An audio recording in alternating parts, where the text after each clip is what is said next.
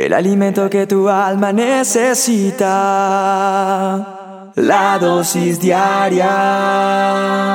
Con William Arana. Un hombre tenía a su esposa enferma de gravedad y el día que la iban a operar le avisan de donde estudia su hijo, de la escuela, del colegio, que su hijo se había caído y se había roto un brazo. Cuando llega él a su casa, después de un día de muchas cosas, de la operación de su esposa, del asunto de su hijo, de su brazo roto, entra a su casa y se encuentra con una notificación que decía que tenía una semana para desocupar la casa porque ya debía varios meses de renta y para colmo le habían cortado la luz. También por falta de pago. No sé si usted con esta pequeña historia se siente un poco identificado. Tal vez usted se ha enfrentado a algo parecido. La mayoría de nosotros algunos más, algunos menos, pero hemos pasado por circunstancias donde parece que todo se pusiera de acuerdo, se conjugara para que todo se viniera en contra de nosotros y el mundo alrededor se nos desmorona, se cae a pedacitos. La pregunta aquí es cómo reaccionas cuando parece que tenemos todo en contra. Cuando a pesar de que oramos, cuando a pesar de que le pedimos ayuda a Dios, todo sigue igual y no encontramos salida. En la vida, tanto personas que creen en Dios como incrédulos pasamos por situaciones donde nos toca sufrir, donde no tenemos eh, cómo hacer para enfrentar esas circunstancias difíciles que parecen llevarnos a ese callejón sin salida. Pero sabe una cosa, existe una diferencia entre el sufrimiento de una persona creyente en Dios, cristiana, y el de un incrédulo. El sufrimiento del incrédulo es diferente al del creyente, al que espera en Dios. Porque cuando una persona cree y espera en Dios, hay un propósito muy grande. Ese propósito es espiritual para su crecimiento interior y tiene en quien apoyarse. Pero el incrédulo, el que no cree en Dios, a lo mejor tú que estás escuchando este audio, estás solo.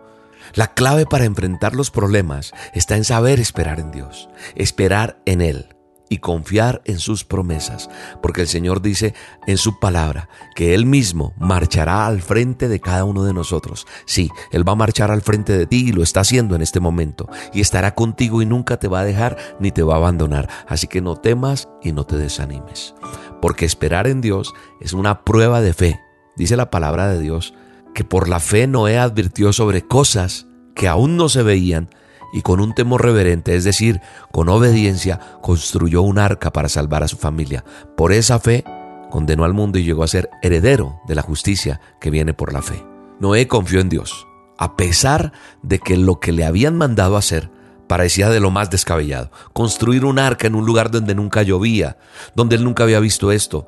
Pero esto significó que mucha gente se burlara, le insultara y lo tildaran de loco, pero Noé siguió adelante construyendo.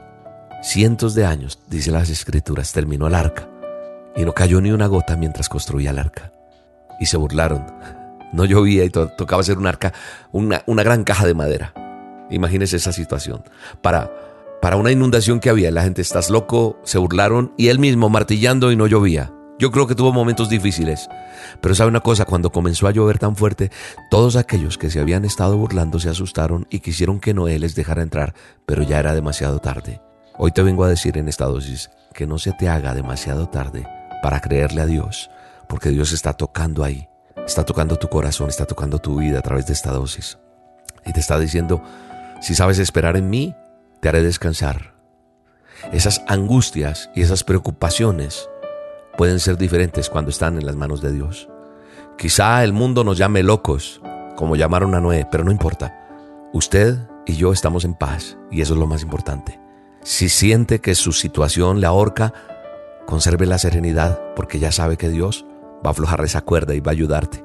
Manténgase tranquilo, manténgase tranquila, no se angustie, porque los que no conocen a Dios no van a comprender tu tranquilidad, pero la tormenta va a pasar por esas etapas y va a pasar hasta que llegue el momento y los demás no entenderán y la paz de Dios, que muchos no entienden, va a rebosar en ti, porque algo vendrá sobre tu vida en el nombre de Jesús.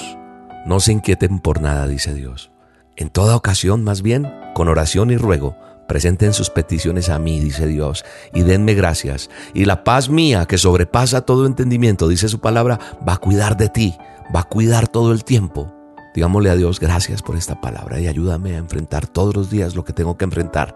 Tú eres mi Señor y mi Salvador. Y hoy es el día para que Dios haga el milagro que tiene que hacer en tu vida.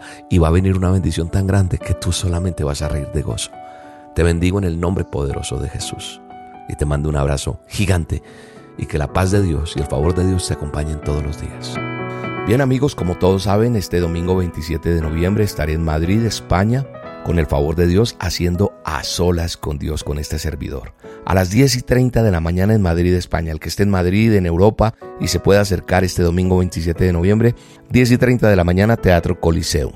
Ahí en la calle Gran Vía 78, Metro Plaza España. Mayores informes a este teléfono.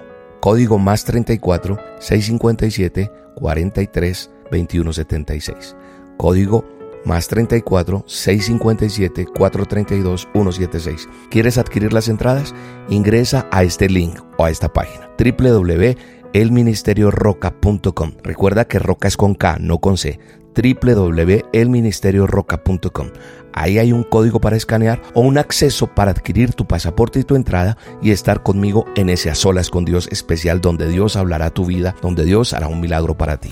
Te espero, domingo 27 de noviembre, en Madrid, España. Nos vemos.